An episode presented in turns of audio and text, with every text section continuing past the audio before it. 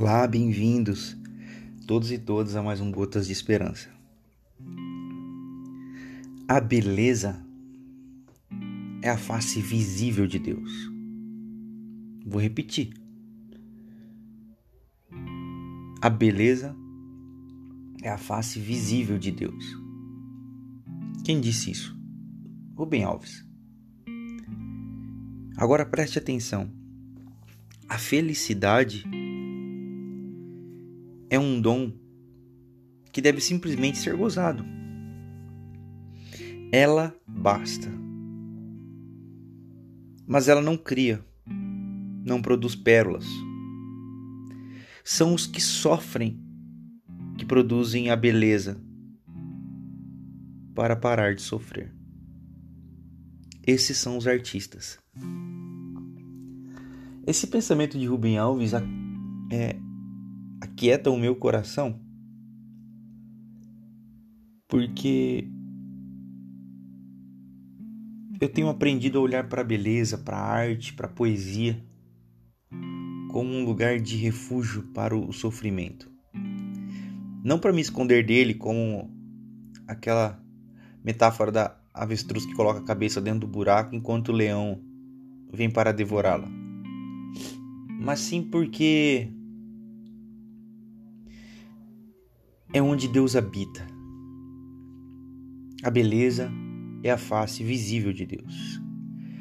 Eu vejo Deus na poesia, eu vejo Deus na música, na arte, num quadro, num livro.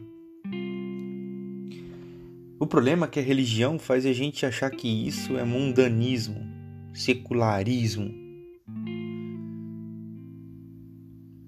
Nós estamos tão inundados, encharcados de um, um sentimento horrível que nós nos parecemos com os nazistas.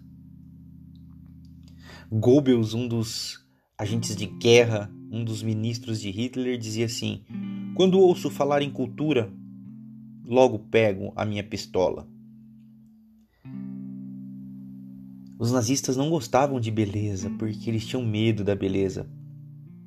Não porque eles sabiam que Deus morava na beleza, mas é porque exatamente por serem opostos a Deus, eles detestavam a beleza. Muitas pessoas hoje no nossos, nos nossos dias são assim. Não são nazistas que matam judeus. São pessoas que são incapazes de perceber a cultura, a beleza, Então eles nunca vão conseguir fazer essa ligação da dor, da existência, da fatalidade de ser.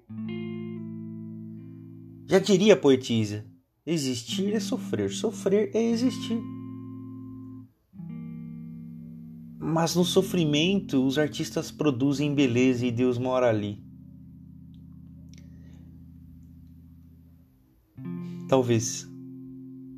Eu acho isso. Eu tenho vivido isso. Seja esse o Emmanuel, o Deus conosco. Eu espero que você seja encontrado pela beleza e que você aprenda a encontrar a beleza. Mas não dentro de uma grade curricular, porque a beleza não se forma o seu entendimento em grades curriculares, em livros pré-estabelecidos dentro de um conjunto de ensinamentos propositais. Não, não, não. A beleza ela mora no encontro genuíno do nosso saber com o saber já existente. Na nossa busca individual, por vezes coletiva de querermos e nos permitirmos sermos encontrados por ela. Que assim seja com você. Amém. Se você gostou desse Gotas, se você tem sido abençoado pelos nossos projetos do Gotas de Esperança, eu convido você a partilhar conosco, a nos ajudar a sustentar a nossa comunidade, a primeira igreja batista em Botucatu. Esse projeto é um projeto da primeira igreja batista em Botucatu, não é do pastor Renato. Esse projeto do Gotas de Esperança serve para edificar a comunidade local e a comunidade para além da nossa localidade.